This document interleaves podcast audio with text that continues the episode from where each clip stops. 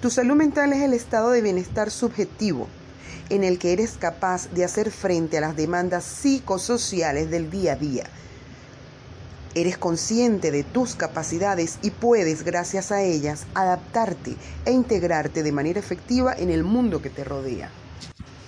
Hablamos de un estado de equilibrio entre tú y el mundo cognitivo, emocional y conductual, en el cual sientes y eres capaz de funcionar adecuadamente y puedes no solo satisfacer tus necesidades, sino sentirte bien y realizada.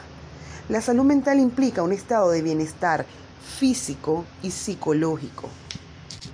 El bienestar psicológico es el conjunto de sensaciones positivas derivadas de un funcionamiento mental en el que prevalece la autorrealización y la capacidad de hacer frente o adaptarse a las situaciones y demandas ambientales. Tengamos en cuenta que la salud mental la pueden afectar muchos factores. Se va desarrollando a lo largo de la vida. Influye el entorno cultural, el manejo de las emociones, si desarrollas o no tu inteligencia emocional, así como la salud física. La salud mental puede variar a lo largo de la vida por diferentes patógenos y vivencias. Y así como tratamos los problemas físicos, podemos tratar los problemas de salud mental para mejorar en gran medida la situación de cada uno de nosotros.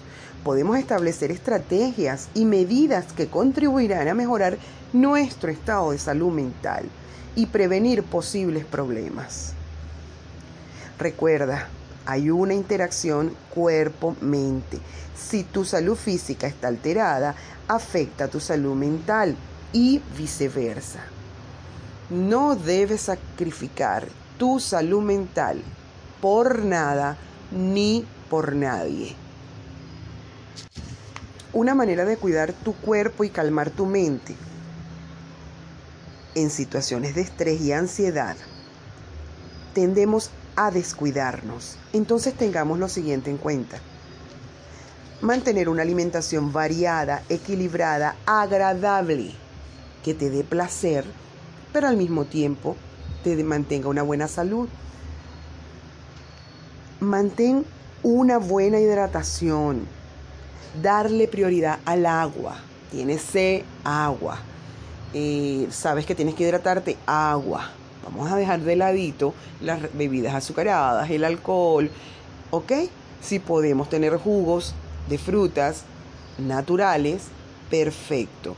No es que vamos a eliminar cualquier otro tipo de bebida, no, no se trata de eliminar, se trata de equilibrio, de una justa medida, no ir a los excesos.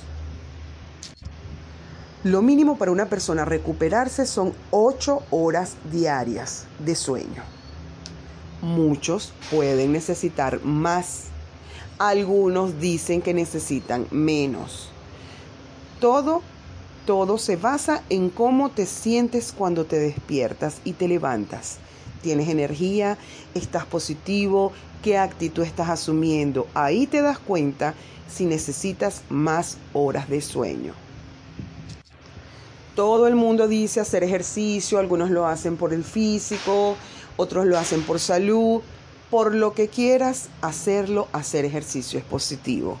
Es positivo caminar si te gusta caminar. Es positivo correr si te gusta correr. Es positivo hacer ejercicio en un gimnasio si es lo que te gusta. Si no, diseña tu propia rutina en tu casa para ver qué quieres trabajar en tu cuerpo y qué tanto tiempo le vas a dedicar. Dos veces a la semana es suficiente para una persona mantenerse bien. Porque porque quienes quieran desarrollar el abdomen o musculatura deben entender que los músculos crecen en reposo, es decir, no se debe hacer ejercicio todos los días. Y tampoco puedes hacer una rutina que no sea adecuada para tu cuerpo o si eres principiante o si ya has entrenado anteriormente. Debes evaluar todo esto para poder diseñar tu rutina de ejercicios. Pueden decirte que este ejercicio es bueno, que el otro es bueno. todos no nos sentimos bien con los mismos ejercicios o con lo que nos recomiendan. Debemos escogerlo nosotros y en el momento que estemos haciendo nuestra rutina, ver que tanto lo disfrutamos y que tanto queremos seguir haciéndolo todas las semanas. Para ver efectos en tu cuerpo, si quieres rebajar o moldear tu cuerpo, lo mínimo es de seis meses a un año para notar mejoras físicas grandes pero para tu bienestar, para tu respiración, para tu mente, para tu actitud, para que notes un cambio en ti como persona, desde la primera semana lo vas a notar. Medita, dibuja, escribe, haz contacto con la naturaleza, abraza un árbol, sal y pon los pies en la tierra, en la grama, descansa la mente. Hay personas que cuando hacen ejercicios tienden a ir contando las repeticiones. Resulta que en ese momento que estás contando tus repeticiones, estás tan concentrado en eso que tu mente se vacía. Entonces estás ejercitando tu cuerpo y a la vez estás relajando la mente. Y así por el estilo.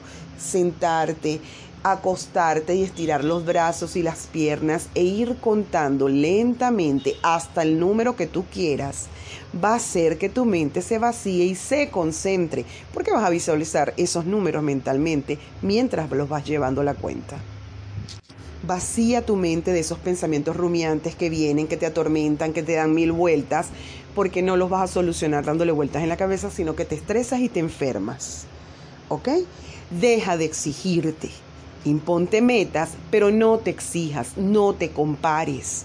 Eres único y tú tienes que lograr lo que te hace feliz. No esperes la aprobación de los demás. Sal de tus rutinas. No completamente a un 100%, pero ve modificándolas. Y si quieres dejar esas, incluye otras nuevas. Dale color a tu vida. Dale sabor a tu vida. Aprende a tolerar la frustración, a manejar la incertidumbre, Trabaja la nutrición emocional con el apoyo de tu familia, de tus cercanos, de tus amigos, de la gente con la que te sientes afín, con la que te sientes bien cuando los tienes cerca. Sé un agente activo entre tu familia, tus cercanos, favorece conductas y actitudes. Ofrece esperanza, apoyo, positividad a quien sienta miedo o piense de manera negativa. Está presente, aún en la distancia, un mensaje, una llamada. Preocúpate de manera activa por las personas de tu entorno, las que quieres, los conocidos, vecinos. Crea si quieres redes de apoyo, no se trata que te mudes con ellos. Socializa un poco, comparte un poco, muestra un poco de empatía. Da lo mejor de ti. Vamos a ser cercanos con los otros para una mejor convivencia.